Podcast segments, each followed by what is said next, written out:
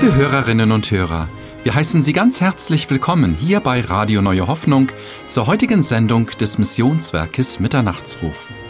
Es spricht jetzt Marcel Malgo zu Ihnen und sein Thema lautet Wälze deine Last auf Jesus. Doch vorher hören Sie die Schriftlesung. Möge Gott Sie reich segnen beim Hören dieser Botschaft. Ihr Missionswerk Mitternachtsruf.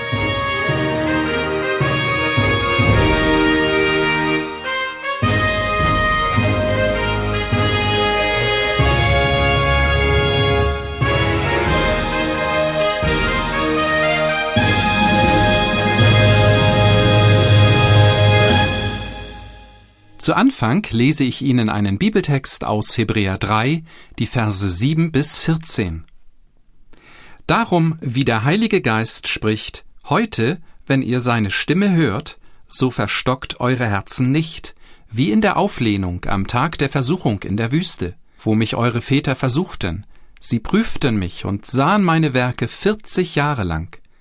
Darum wurde ich zornig über jenes Geschlecht und sprach, Immer gehen sie in ihrem Herzen in die Irre, und sie haben meine Wege nicht erkannt, so dass ich schwor in meinem Zorn, sie sollen nicht in meine Ruhe eingehen. Habt Acht, ihr Brüder, dass nicht in einem von euch ein böses, ungläubiges Herz sei, das im Begriff ist, von dem lebendigen Gott abzufallen. Ermahnt einander vielmehr jeden Tag, solange es heute heißt, damit nicht jemand unter euch verstockt wird durch den Betrug der Sünde. Denn wir haben Anteil an Christus bekommen, wenn wir die anfängliche Zuversicht bis ans Ende standhaft festhalten. Und nun Hebräer 6, Vers 11. Wir wünschen aber, dass jeder von euch denselben Eifer beweise, so dass ihr die Hoffnung mit voller Gewissheit festhaltet bis ans Ende. Soweit die Schriftlesung.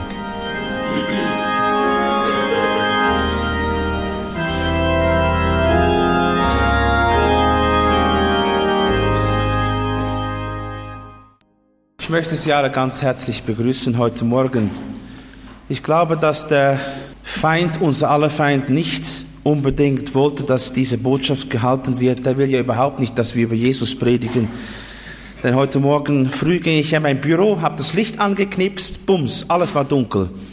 Dann habe ich meine Taschenlampe geholt. In meinem Büro ist ein Sicherungskasten, habe ich die Sicherung gefunden, habe ich sie ausgewechselt, es blieb dunkel. Da musste ich wohl oder übel in der Kellerschrank die Hauptsicherungen anschauen und ich bin ein sehr begnadeter Elektriker. Das ging sehr lange und endlich habe ich es gefunden und endlich war wieder Licht. Dann habe ich gemerkt, es fängt schon an. Es fängt schon an. Aber das Licht ist wieder da und ich habe die kaputte Sicherung gefunden und ich habe sogar die richtige gefunden, um wieder reinzuschrauben.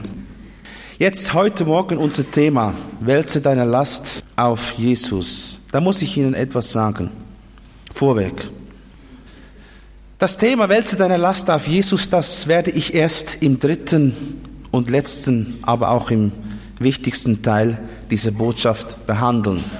Trotzdem, so hoffe ich, soll die ganze Predigt, es sind drei Teile, eine Einheit bilden. Ich möchte Ihnen ganz kurz die Untertitel geben, die ich über diese drei Teile gesetzt habe. Erstens die Vorgeschichte, und Bruder Burkhard Fetsch hat es schon erwähnt, wir gehen nach Sunem, besuchen dort eine Frau und ihren Mann. Dann zweitens, und das ist vielleicht etwas ungewohnt, den zweiten Teil habe ich überschrieben mit ein ernstes Wort an alle Familienväter. Merkwürdig, nicht wahr? Trotzdem, Sie werden merken, es gehört zum Text. Es gehört zum Text und ich bin ja auch ein Familienvater Vater von Kindern und wir müssen uns einfach vielleicht einmal gegenseitig etwas sagen. Und dann drittens, wälze deine Last auf Jesus. Die Vorgeschichte. Während seines Dienstes durchzog Elisa manche Orte und war in vielen Häusern zu Gast, unter anderem damals in Sunem bei dieser Frau. Übrigens, einige Bibeln sagen nicht Sunem, sondern Shunem, aber das soll uns gleich sein. Wir wissen, um was es sich handelt. Jetzt möchte ich Ihnen das kurz lesen, 2. Könige 4 ab Vers 8. Schlagt das ruhig auf, wenn ihr eine Bibel habt. 2. Könige 4 ab Vers 8 bis 10. Es begab sich eines Tages, dass Elisa nach Sunem ging. Dort war eine reiche Frau, die nötigte ihn, dass er bei ihr aß. Und so oft er dort durchkam, kehrte er bei ihr ein und aß bei ihr. Und sie sprach zu ihrem Mann, siehe, ich merke, dass dieser Mann Gottes heilig ist, der immer hier durchkommt. Lass uns ihm eine kleine Kammer oben machen und Bett, Tisch, Stuhl und Leuchter hineinstellen, damit er dort einkehren kann, wenn er zu uns kommt. Bis soweit das Wort Gottes. Diese Frau ist ein sehr klares, deutliches Bild, wie wir Jesus Christus in unserem Leben Raum und Platz gewähren müssen. Sie verschaffte dem Propheten Elisa eine Kammer, sie stellte ein Bett hinein, einen Tisch, einen Stuhl, einen Leuchter. Jetzt habe ich bereits vor einiger Zeit, das war im November, habe ich darüber geredet, deshalb möchte ich heute Morgen nicht mehr eingehen auf die Einzelheiten hier. Vielleicht sind einige da gewesen und können sich erinnern. Damals habe ich geredet über diese Einzelheiten, über Kammer, über Tisch, Stuhl, Bett und so weiter. Aber trotzdem ist es wichtig, und das müssen wir mitnehmen, dass wir noch einmal zur Kenntnis nehmen, wie sehr diese Frau sich für den Propheten Elisa aufgeopfert hat. Also das Bild müsst ihr jetzt mit euch tragen, bis zum Schluss der Botschaft. Denn am Schluss der Botschaft komme ich noch einmal zurück auf diese herrliche Wahrheit, eben was diese Frau getan hat, dass sie diesen Platz bereitet hat für Elisa, dass sie ihm die Kammer gemacht hat, dass sie ihm dieses Bett hineingestellt hat, den Tisch, den Stuhl und den Leuchter. Also wir müssen das Bild einfach jetzt in unserem Herzen bewahren. Und es ist sehr wichtig, dass wir erkennen, dass die Hingabe dieser sunamitischen Frau an Elisa tatsächlich ein überaus klares Bild ist von einer wirklichen Hingabe an Jesus Christus. Das ist ja wunderbar, was sie getan hat damals für Elisa. Und wohl dem, auch unter uns heute Morgen, der das auch tut. Das heißt, der Jesus Christus diesen Raum gegeben hat und ihn immer wieder gibt. Ich meine, das müssen wir immer wieder erneuern und sagen, Herr, bitte, nimm wieder ganz neu Besitz von mir. Wohl dem, der dies tut. Denn gehört das nicht gerade heute zu einer unbedingten Notwendigkeit zu erkennen, dass es tatsächlich dunkel geworden ist in dieser Welt und dass wir gerade deshalb eines so nötig haben, dass es lebensnotwendig ist, nämlich die immerwährende Gegenwart Jesu Christi in unserem Leben. Und das hatte die Frau von Sunem erfasst. Die hat ja nicht den Elisa nur einmal kurz eingeladen. Die hat gleich dafür gesorgt, dass er immer wieder zurückkommen musste. Ja, dass er dort sogar blieb über Nacht. Nicht wahr? Sie hat ihm nicht nur ein Essen serviert. Sie hat ihm ein Zimmer gemacht. Alles war dabei. Mit anderen Worten, Elisa, du wohnst hier, du gehörst hier, du bist hier zu Hause. Und wohl dem unter uns, der das erfasst hat, der das täglich neu tut, mit Jesus Christus ihn einladet und ihn wohnen lässt, ihm Raum schenkt. Diese Frau von Sunnen, da kann ich jetzt auch nicht näher darauf eingehen, aber die wurde dann auch sehr reich gesegnet. Durch das, was sie getan hat, wurde sie reich gesegnet. Sie war ja kinderlos und das hat dann Elisa gehört und dann verheißt er ihr, du wirst für das, was du uns alles getan hast, wirst du einen Sohn bekommen. Und das ist auch geschehen, 2. Könige 4, Vers 17. Und die Frau war schwanger und gebar einen Sohn um dieselbe Zeit übers Jahr, wie ihr Elisa zugesagt hatte. Meine Brüder und Schwestern, das ist ein herrliches Zeugnis in der Schrift, wie reich beschenkt ein Mensch wird, der sich total hingibt an Jesus Christus, seinen Heiland. Und vielleicht habt ihr Zeit heute, die Geschichte einmal ganz zu lesen. Dieser Sohn hat sie tatsächlich bekommen aufgrund ihrer Treue. Elisa sagt, was können wir für dich tun? Du hast so vieles für uns getan. Was fehlt dir? Soll ich dies oder jenes für dich tun? Da sagt sie, nein, mir geht es gut. Und da kommt Gehasi, der Knecht des Elisa, und sagt, Elisa, sie hat aber eine Sorge, sie hat ein Problem, sie hat eine Not. Sie hat nämlich kein Kind. Und ihr Mann ist schon alt, genauso steht es geschrieben. Und dann hat Elisa ihr von Gottes wegen aus versprochen, du wirst einen Sohn bekommen. Und das hat sie bekommen aufgrund ihrer Treue. Das ist ein Teil der Vorgeschichte, aber sie ist noch nicht fertig. Sie geht weiter und jetzt kommt leider ein sehr trauriger Abschnitt in dieser Vorgeschichte über diese Frau von Sunem. Wir würden doch am liebsten alle nur mit den schönen Seiten des Lebens konfrontiert werden, nicht wahr? Aber es gibt auch Schattenseiten. Es gibt sogar große Schatten, die manchmal auch unser Leben überdecken. So war es auch bei dieser Frau. Sie war durch Elisa reich gesegnet worden. Ihr ganzes Haus war gesegnet worden. Ein Sohn hatte sie bekommen. Viel Glück ist in ihr Haus gekommen, mit dem, dass Elisa bei ihr wohnen konnte. Aber es kam ein Tag, wo sich ein großer Schatten über dieses Glück legte. Und wisst ihr, damit gleicht diese Frau auch uns. Das heißt, sie gleicht unserem Leben, dass wir leben als Christ, als Gläubige. Ich habe hier schon oft betont und es ist mir ein Anliegen, uns das zu sagen, dass wir einfach damit rechnen müssen, dass wir auch als Kinder Gottes, als Gläubige es manchmal zu tun haben mit Dingen, die uns eben nicht so gefallen. Und diese Frau hier, sie ist ein Bild eines Kindes Gottes. Denn sie wurde einerseits reich gesegnet durch Elisa. Da war nur noch Glück, nur noch Freude. Aber andererseits bekam sie es plötzlich zu tun mit den Realitäten dieses Lebens, wurde angegriffen. Und das ist ein Bild, was hinweist auf uns, die wir Kinder Gottes sind. Einerseits sind wir in Jesus Christus über die Maßen reich gesegnet. Über die Maßen. Seit Jesus Christus in unser Leben gekommen ist, ist Licht da, ist es schön, haben wir Freude, wie damals diese Frau. Aber andererseits, und das wissen wir alle, werden auch wir konfrontiert mit den alltäglichsten und oft leider widerwärtigsten Dingen dieses Lebens. Und da kommt dann eine Frage auf, immer die gleiche. Wenn wir in einer solchen Situation sind, dann kommt die Frage auf, was ist zu tun? Wie muss ich mich jetzt verhalten? Wie muss ich als Christ diese Sache verkraften? Wie überwinde ich diesen Tiefpunkt? Und um das zu erfahren, wollen wir eben heute uns mit dieser Frau von Sunem befassen. Ich möchte jetzt noch einige Verse mehr lesen aus dieser Geschichte, nämlich die Verse 18 bis 20 von 2. Könige 4. Als aber das Kind groß wurde, begab es sich, dass es hinaus zu seinem Vater und zu den Schnitten ging. Und es sprach zu seinem Vater, oh mein Kopf, mein Kopf. Er sprach zu einem Knecht, bringe ihn zu seiner Mutter. Und er nahm ihn und brachte ihn hinein zu seiner Mutter. Und sie setzte ihn auf ihren Schoß bis zum Mittag, da starb er. Das ist die Kehrseite. Das ist auch noch die Vorgeschichte. Aber das ist der traurige Teil. Welch eine Tragik, eine Not. Welch ein Schatten macht er sich plötzlich in dem vormals so glücklichen Leben dieser Frau breit.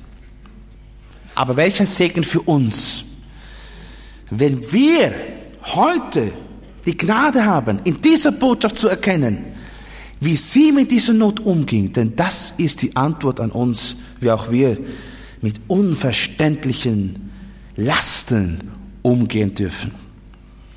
Obwohl ich jetzt heute über allgemeine Lasten und Nöte reden möchte, ist es mir doch ein Anliegen, in Bezug auf die soeben gelesenen Verse über eine ganz bestimmte Sache zu reden. Ich lese noch einmal ganz kurz die Verse 2. Könige 4, 18 bis 20. Als aber das Kind groß wurde, begab es sich, dass es hinaus zu seinem Vater und zu den Schnitten ging und sprach zu seinem Vater, oh mein Kopf, mein Kopf. Er aber sprach zu einem Knecht, bringe ihn zu seiner Mutter. Und er nahm ihn und brachte ihn zu seiner Mutter und sie setzte ihn auf ihrem Schoß bis zum Mittag, da starb er. Kommen wir zu unserem zweiten Teil, nämlich ein ernstes Wort an alle Familienväter. Und ich denke, hier sind viele, nicht wahr? Als diese Frau sich nach dem Tode ihres Sohnes aufmachte, um Elisa zu suchen, und sie ihn gefunden hatte, da spricht sie zu ihm in 2. Könige 4, Vers 28. Wann habe ich einen Sohn erbeten von meinem Herrn?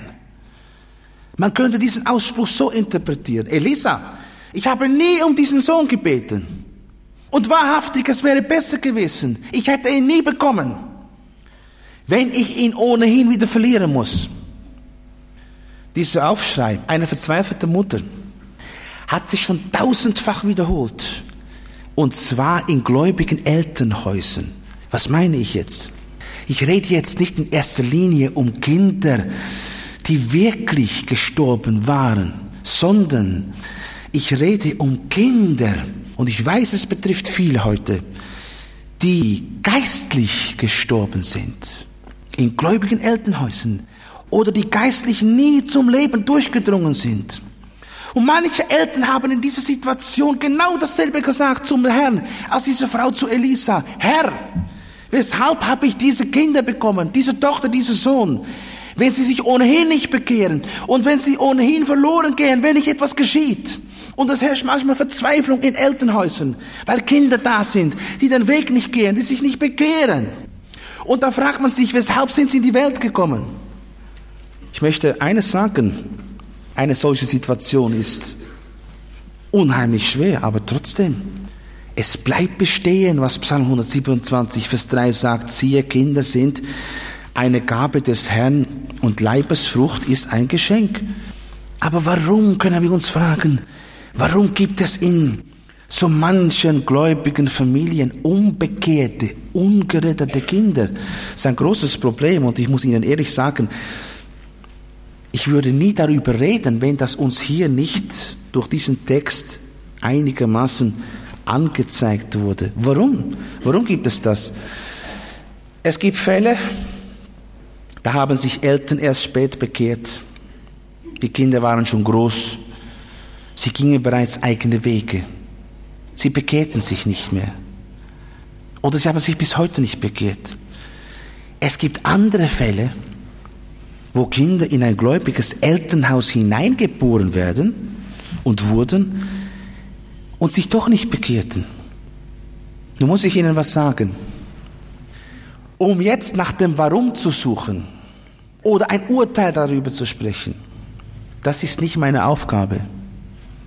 Aber was ich Ihnen heute mit Nachdruck weitergeben will, an denen unter uns, die diese Not tragen in ihrem Leben, das ist die herrliche Tatsache, dass gerade für solche Probleme, wie groß sie auch sein mögen, wie groß diese Last dich drücken kann, dass gerade dafür eine frohmachende, befreiende Antwort da ist. Und die möchte ich Ihnen nachher geben.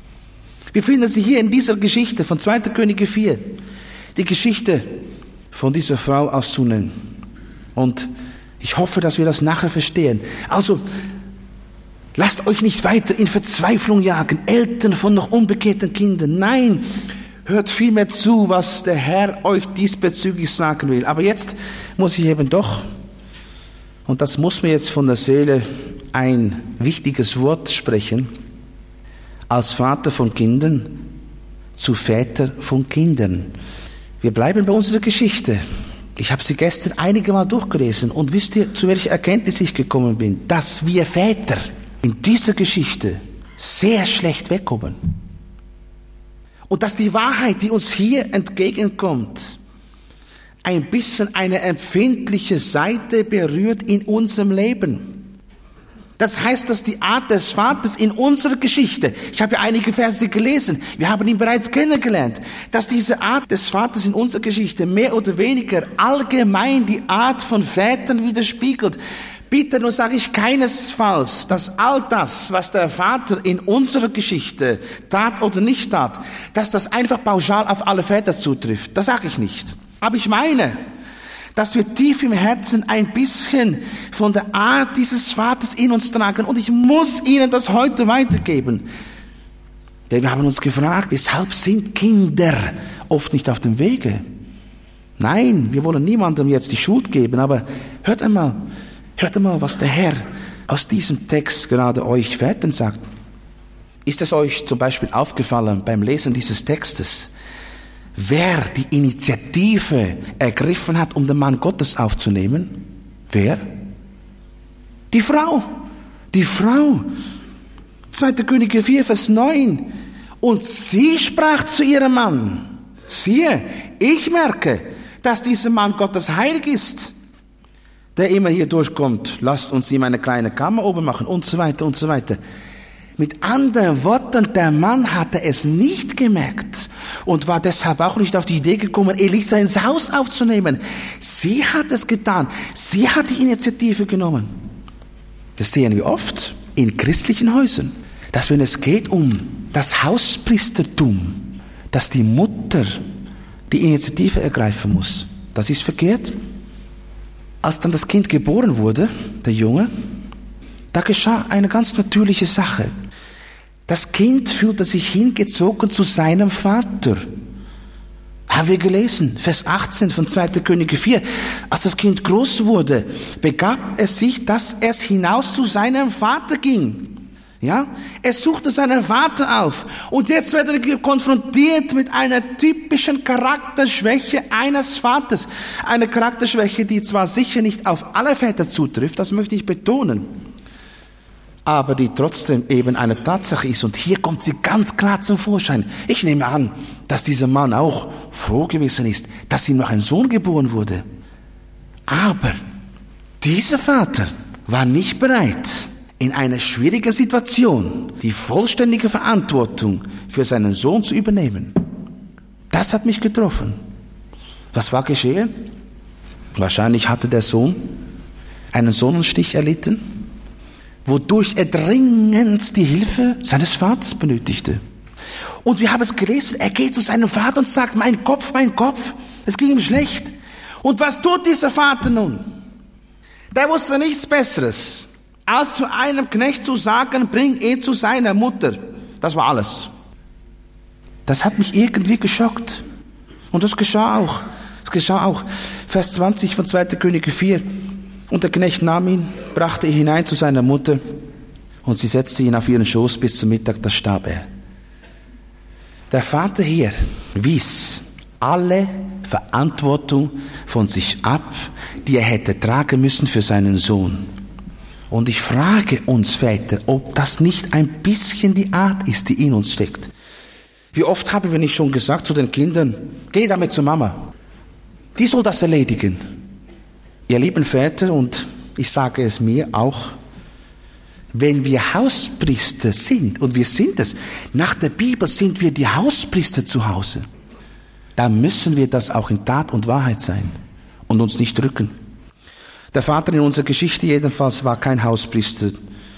Denn ich muss Ihnen noch einen Punkt erwähnen. Als die Mutter, stellt euch mal vor, was ich Ihnen jetzt sage, als die Mutter schlussendlich nur noch einen Weg sah in ihrer Not, nämlich Elisa aufzusuchen, den Mann Gottes aufzusuchen, da hat er sie nicht einmal unterstützt. Da wusste er nichts Besseres zu sagen als, warum willst du zu ihm? Ist doch heute weder Neumond noch Sabbat. Vers 23 von 2. Könige 4.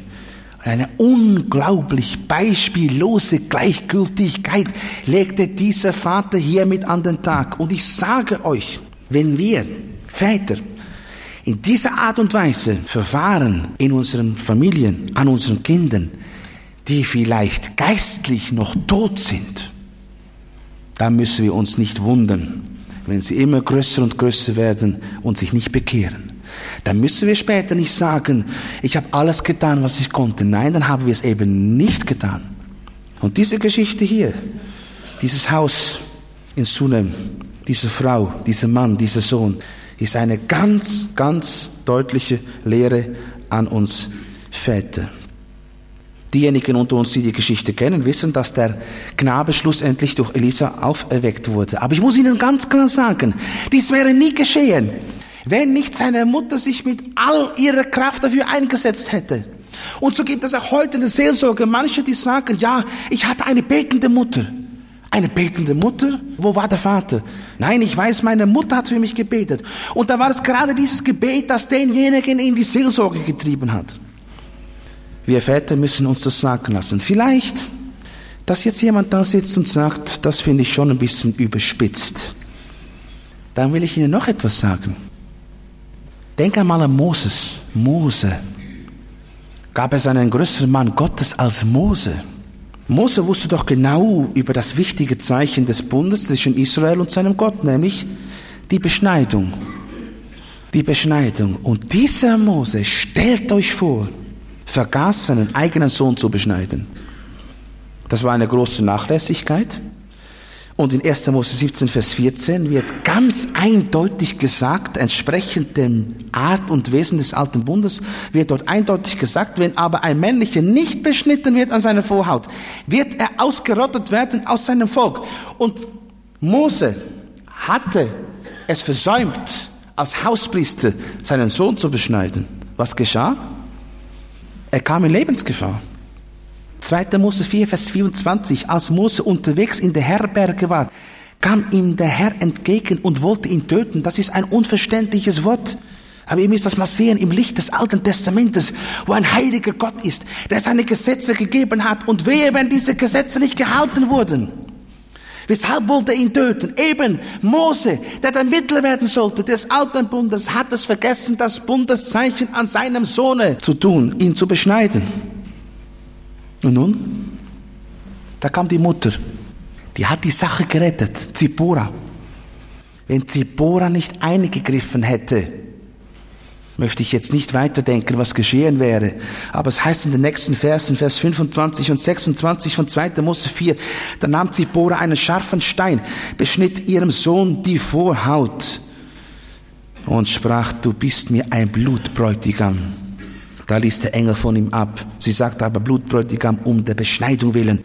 Außer hatte hier eine Mutter die Sache gerettet, weil der Vater, und es war in diesem Fall kein geringerer als Mose, versagte. Meine lieben Brüder, Väter von Kindern, wollen wir uns das nicht zu Herzen nehmen. Ich sage es auch mir. Das hat mich auch erschreckt in der Vorbereitung. Aber wir müssen uns das sagen lassen. Wenn später deine Kinder groß sind, da musst du sagen können, ich habe alles getan, was ich konnte. Und du darfst die Last dem Herrn übergeben. Aber wenn du heute lebst, wie dieser Vater hier in 2. Könige 4, oder wie Mose, du versäumst die wichtigsten Dinge, die wichtigsten geistlichen Lehre deinen Kindern mitzugeben, dann wundere dich nicht. So, ich komme zum wichtigsten Teil meiner Botschaft. Wälze deine Last auf Jesus. Und jetzt geht es nicht mehr um das Problem dieser Frau als solches, sondern jetzt geht es um Lasten und Nöte im Allgemeinen und um die Frage, wie wir damit umgehen dürfen. Ich meine, es gibt unwahrscheinliche Lasten. Vielleicht die Last, die ich vorhin berührt habe, eben, dass es noch unbekehrte Kinder gibt. Das sind Dinge, die Eltern manchmal so niederdrücken, dass sie fast nicht mehr froh werden können. Aber ich sage Ihnen, das will Gott nicht. Und wir wollen das untersuchen. Nachdem der Junge diesen Hitzschlag erlitten hatte, draußen bei seinem Vater, und ein Knecht ihn nach Hause zu seiner Mutter gebracht hatte, lesen wir in 2. Könige 4, Vers 20, und jetzt hört gut auf den Wortlaut, und sie setzte ihn auf ihren Schoß bis zum Mittag, da starb er. Die Reaktion dieser Mutter war natürlich, war natürlich, war begreiflich. Aber sie war wenn wir die Sache geistlich betrachten, grundfalsch. Stellt euch einmal vor, diese Mutter hier saß einige Stunden mit der schweren Last des Kindes auf ihrem Schoß. Sie trug also damit im wahrsten Sinne des Wortes diese ganze Last, diese ganzen langen Stunden. Sie trug sie auf ihren eigenen Knien. Meine Brüder und Schwestern, hier wird uns klar gezeigt, wie wir es nicht tun sollen. Das heißt, wie wir mit einer Last, um was es sich auch handeln mag, nicht umgehen sollen. Und doch tun wir genau das. Wir handeln genau wie diese Frau. Es entsteht doch irgendwelchen Grund eine Not in unserem Leben. Ich gehe jetzt da nicht darauf ein, was es sein könnte. Und da bekümmert uns das natürlich. Aber als ob das nicht genug wäre, fangen wir jetzt sofort an, diese Last mit uns herumzuschleppen, das ist immer der natürliche Werdegang einer solchen Sache. Wir nehmen das auf uns, wir schleppen uns, wir mühen uns damit ab. Aber das will der Herr nicht. Glaube mir, er will nicht, dass wir uns Tag und Nacht abgrämen um irgendeine Notwehr in unserem Leben. Selbst wenn es deine eigenen Kinder sind, die noch nicht bekehrt sind, dann will Gott nicht, dass du deshalb das Licht nicht mehr siehst, dass du die Verbindung nicht mehr hast zum Herrn. Das will Gott nicht. Natürlich, eine Last drückt immer, eine Last drückt immer. Aber wir sollen es nicht schlimmer machen, indem wir uns selbst diese Last noch einmal aufbürden sie mit uns herumschleppen, bis dass wir jegliche Kraft verloren haben. Stellt euch die Frau einmal vor. Bitte stellt sie euch einmal vor. Es war doch schon schlimm genug, dass das geschehen war. Nicht wahr? Aber sie machte sich die Last noch schwerer, indem sie nicht nur mit dieser Last konfrontiert wurde, sondern sie diese einige Stunden lang im buchstäblichen Sinne auf sich trug. Die war nachher wahrscheinlich total physisch erschöpft. Ich habe es gelesen in unserem Text. Sie setzte ihn auf ihren Schoß bis zum Mittag, der starb er. Wäre das nötig gewesen? Nein. Sie hätte doch, wie sie es später dann tat, sie hätte den Knaben doch sofort irgendwo auf ein Bett legen können. Dann wäre sie nämlich in der Lage gewesen, die Situation ruhig zu überlegen und sofort zur richtigen Entscheidung zu kommen. Aber indem sie das Kind, ihre Last, einige Stunden lang auf ihren eigenen Schoße trug, war sie nicht in der Lage, zu einem richtigen Schluss zu kommen. Das konnte sie gar nicht.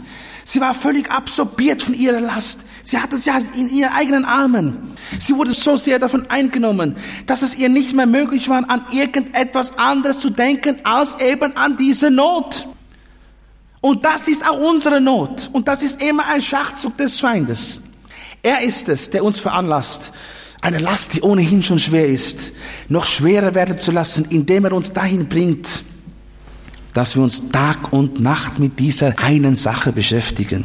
Er ist es, der jedes negative Ereignis in unserem Leben dazu braucht, um uns ganz aus der Bahn zu werfen. Schaut euch noch einmal die Frau an. Ich wiederhole noch einmal. Sie saß stundenlang mit ihrer schweren Last da, wie ein Häuflein Elend. Und all diese langen Stunden war sie nicht in der Lage, auch nur eine Minute, sich mit etwas anderem zu beschäftigen als mit ihrer Last. Und das tun viele von uns. Das tun wir doch. Nicht wahr? Diese eine Sache, die dich bewegt und bedrückt, das verfolgt dich doch fast in den Gedanken. Nicht wahr? Du schläfst damit ein, du wachst damit auf. Du redest darüber, es ist dein Gesprächsthema. Du erzählst es vielen anderen Geschwistern, um irgendwie da Hilfe zu bekommen. Du bist immer fortwährend damit beschäftigt. Damit ist diese Last, die ohnehin schon eine Last ist, noch viel schwerer geworden. Was bringt das? Was bringt das? Nichts. Jesus tat einmal folgenden Ausspruch, Lukas 12, Vers 25.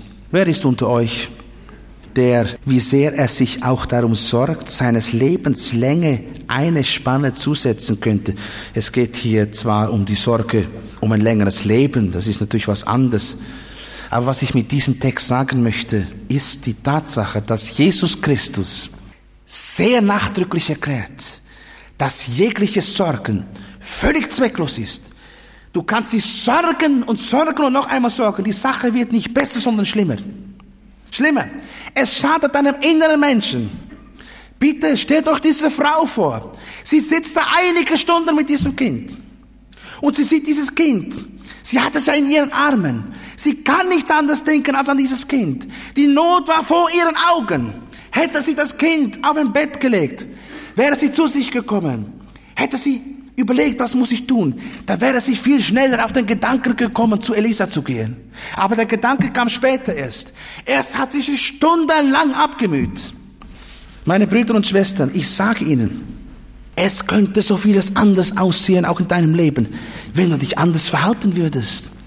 Natürlich, jede Last ist eine Last. Sie ist schwer, es drückt, aber mach sie dir doch nicht schwerer, indem du anfängst, sie mit dir herumzuschleppen. Das will der Feind. Das will er. Ich sage dir, es gibt einen herrlichen Weg, auf dem wir trotz Lasten frei und froh gehen dürfen.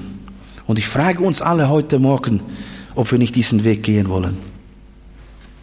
Wisst ihr, es ist ja nicht immer so, dass der Herr jede Last einfach wegnimmt.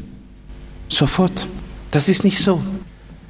Und wir müssen auch nicht fragen nach dem Warum, aber es ist wohl so, dass der Herr uns die Gnade gibt, auch mit Lasten aufrichten Hauptes zu wandeln. Ja, wie dann? Welchen Weg müssen wir dann gehen? Es ist der Weg der absoluten Preisgabe. Es ist der Weg des unbeschränkten Vertrauens. Es ist der Weg des vollkommen stillen Werdens. Und es ist der Weg, den schlussendlich auch die sunamitische Frau ging und auf dem sie Ruhe fand. Wollen wir das lesen? 2. Könige 4, Vers 21. Und sie ging hinauf und legte ihn, das ist das tote Kind, aufs Bett des Mannes Gottes, schloss zu und ging hinaus. Bevor wir uns fragen, was sie jetzt eigentlich tat, indem sie das tote Kind auf das Bett des Mannes Gottes legte, wollen wir uns fragen, wann tat sie es? Wann? Wann kam sie zu diesem Entschluss? Unmittelbar nachdem der Junge gestorben war, also unmittelbar nachdem sie überhaupt keine Hoffnung mehr sah. Merkwürdig, nicht wahr? Zuvor hatte sie stundenlang mit ihrer Last herumgesessen. Und jetzt, wo es nichts mehr zu hoffen gab, unternahm sie etwas, welches das einzig Richtige war, was sie in ihrer Situation tun konnte. Warum tat sie es erst jetzt? Warum? Müssen wir diese Frage noch erörtern, warum sie es erst jetzt tat? Ist es nicht so, meine Brüder und Schwestern, dass wir alle die Neigung haben, so zu handeln? Das heißt, dass wir uns erst dann mitsamt unserer ganzen Last völlig preisgeben, wenn es für uns nichts mehr zu hoffen gibt. Sind wir nicht erst dann wirklich bereit, unsere Last völlig auf den Herrn zu wälzen, wenn wir im wahrsten Sinne dazu gezwungen werden? Wenn wir es doch früher täten, es würde uns viel Leid erspart bleiben. Bitte erinnert euch jetzt an diese Frau. Sie hätte das sofort tun können. Und sie wäre irgendwie ruhiger geworden. Sie hätte besser nachdenken können. Aber nein, sie saß erst einige Stunden mit dieser Last, bis dass sie den richtigen Weg erwählte, um diese Last abzuwälzen. Das ist auch unsere Not. Wir haben vielleicht irgendwelche Lasten. Und bis heute schleppen wir sie herum. Und du wartest vielleicht, bis dass alle Türen zu sind. Und dann gehst du zum Herrn. Der Herr nimmt dich an aber es könnte schon heute geschehen. Es könnte schon viel früher geschehen. Du könntest viel früher schon zur Ruhe kommen. Ja, wir alle sind wie diese Frau, die erst ihre Last selber herumschleppte, bis dass sie dazu kam, das einzig Richtige zu tun. Und indem sie es tat, kam sie zur Ruhe. Jetzt die Frage, was tat sie? Ja, was haben wir gelesen? Das ist ein sehr wichtiges Wort. Vers 21 von 2. Könige 4. Also unmittelbar danach, wo nichts mehr zu hoffen war, dann fängt sie an zu handeln. Was tut sie? Sie ging hinauf und legte ihn aufs Bett des Mannes Gottes, schloss zu und ging hinaus. Sie legte ihn also jetzt auf ein Bett, aber nicht auf irgendein Bett. Sie legte ihn auf das Bett des Mannes Gottes. Meine Brüder und Schwestern, hier haben wir ein Bild, was im wahrsten Sinne des Wortes abwälzen ist. Last abwälzen. Zuvor saß sie selber noch mit der ganzen Schwere ihrer Last. Aber nun, nun war sie bereit, diese von sich abzuwälzen. Mit anderen Worten, sie trennte sich von ihrer Last. Und bitte, sie tat das nicht einfach so, sondern sie hatte den einzig richtigen Ort dafür gefunden, wo sie die Last abwälzen konnte. Wo? In dieser Geschichte das Zimmer, das Bett des Mannes Gottes, anders gesagt. Sie brachte ihre große Last dorthin, wo der Mann Gottes seinen Platz hatte, in ihrem Hause. Und das ist eine ganz, ganz wichtige Aussage auch an uns heute Morgen. Und indem sie das tat, wurde sie frei, wurde sie ruhig. Und wisst ihr, jetzt konnte sie endlich das tun, was sie schon längst hätte tun sollen. Na was? Was? Was konnte sie all die Zeit nicht, als sie da saß mit diesem Kind in den Armen? Was konnte sie alle Zeit nicht tun? Und was wäre aber das Beste gewesen? Der Mann Gottes aufsuchen. Konnte sie nicht. Aber jetzt, jetzt, wo sie die Last abgewälzt hatte, konnte sie das tun, was das Beste war. Ihn aufsuchen. Den Prophet. Unmittelbar danach, als sie den toten Knaben auf das Bett des Propheten gelegt hatte, heißt es in 2. Könige 4, Vers 22, sie rief ihren Mann und sprach, schicke mir einen der Knechte und eine Eselin, ich will eilends zu dem Manne Gottes gehen. Und in Vers 25 heißt es, sie zog hin und kam zum Mann Gottes auf den Berg Karmel. Als aber der Mann Gottes sie kommen sah, sprach er zu seinem Diener, siehe, die Schunamiterin ist da. Vorher war sie unfähig gewesen, diesen so wichtigen Schritt zu unternehmen, weil sie die ganze Zeit mit dem Kind auf ihrem Schoße saß. Jetzt, wo sie die Last abgewälzt hatte, konnte sie plötzlich gehen. Sie war frei. Sie konnte den Mann Gottes aufsuchen. Willst du es fassen, mein Bruder und meine Schwester, dass dein ganzes geistliches Leben darunter leidet, wenn du dich derart durch eine Last niederdrücken lässt, wie du es vielleicht jetzt in diesem Moment tust? Du siehst Jesus ja gar nicht mehr. Du hast nicht die Chance, zu ihm zu gehen, zu ihm zu kommen, Gemeinschaft zu haben mit ihm, weil du dich durch das, was dich bedrückt, so niederdrücken lässt, weil du dich damit beschäftigst, fast Tag und Nacht. Bist du nicht gerade so, wie diese Frau war, bevor sie ihre Last abwälzte? Natürlich, das, was dich bedrückt, ist schwer. Es ist eine Last. Aber du hast sie schwerer gemacht, weil du sie Tag und Nacht mit dir herumschleppst. Ich frage heute Morgen, wirst du sie nicht von dir abwälzen, um damit zur Ruhe zu kommen und wieder neu in Verbindung zu kommen zu Jesus? Ich sage nicht, dass damit die Last endgültig von dir weggenommen wird. Was Gott damit tut, ist eine andere Sache. Aber ich sage dir, dass du damit wieder in die Ruhe kommst. Bei der Tsunamitin war ihre Last auch nicht im gleichen Moment weg, verschwunden. Nein, aber, und das ist ganz wichtig, ihre Last hat eine Platzänderung erfahren. Ja, was meine ich damit? Ganz einfach. Anstatt dass sie weiterhin mit ihrem ganzen Gewicht, diese Last, mit ihrem ganzen Gewicht auf die Tsunamitin selbst lag, wurde sie jetzt dorthin gelegt, wo einer war, der die Kraft hatte, diese Last zu übernehmen, nämlich ins Zimmer des Mannes Gottes. Und ich frage uns alle heute Morgen, wirst du das nicht auch tun? Wirst du nicht auch dorthin deine Last bringen, wo einer ist, der fähig ist, sie zu tragen, sie von dir abzunehmen? Einer, der genau weiß, was er damit tun wird. Bis heute hast du sie selbst getragen, du hast dich abgemüht, du hast dich beschäftigt.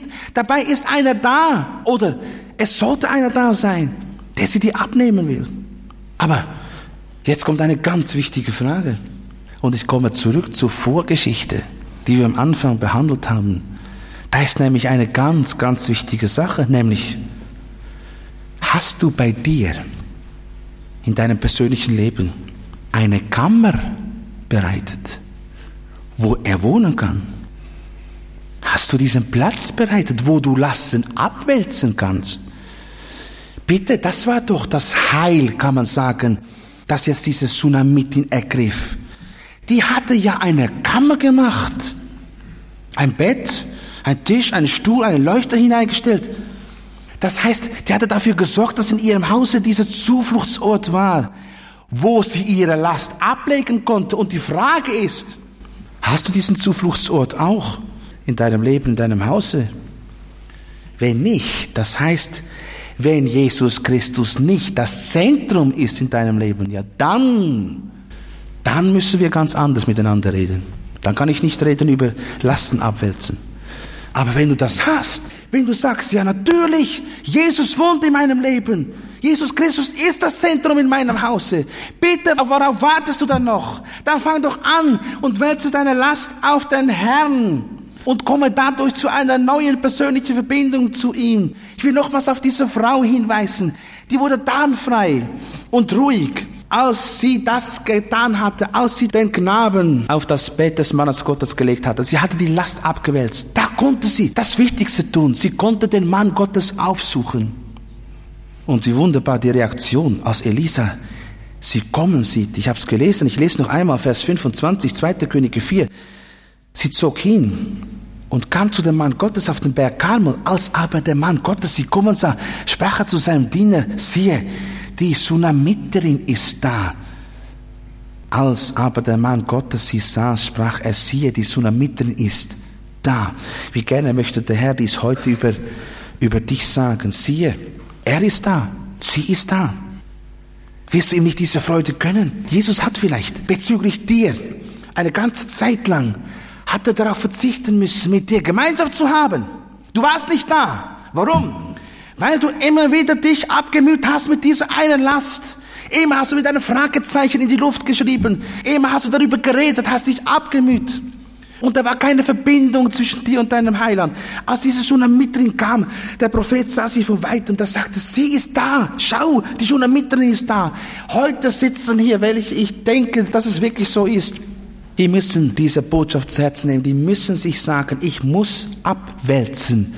Ich muss, ich, ich kenne ja Jesus. Ich muss meine Last ganz neu auf ihn abwälzen, damit ich persönlich wieder zu ihm in eine tiefere Verbindung kommen darf. Du hast dich Tag und Nacht abgemüht mit dieser einen Last deines Lebens. Aber bitte, mache dich doch auf. Wälze die Last ab. Bring sie in seine Kammer. Trenne dich von ihr im Glauben. Sage dich los von ihr. Das heißt, nicht unnüchtern, na, die Last, äh, sie ist jetzt weg. Ich sehe sie nicht mehr, fühle sie nicht mehr. Nein, das ist noch da. Ich meine, Gott hat so einen bestimmten Plan, wie er in deinem Leben dann diese und jene Sache in Ordnung bringt. Aber es geht jetzt darum, dass du voll Vertrauen die ganze Sache in die Hand Jesu legst, dich lösest von der Last.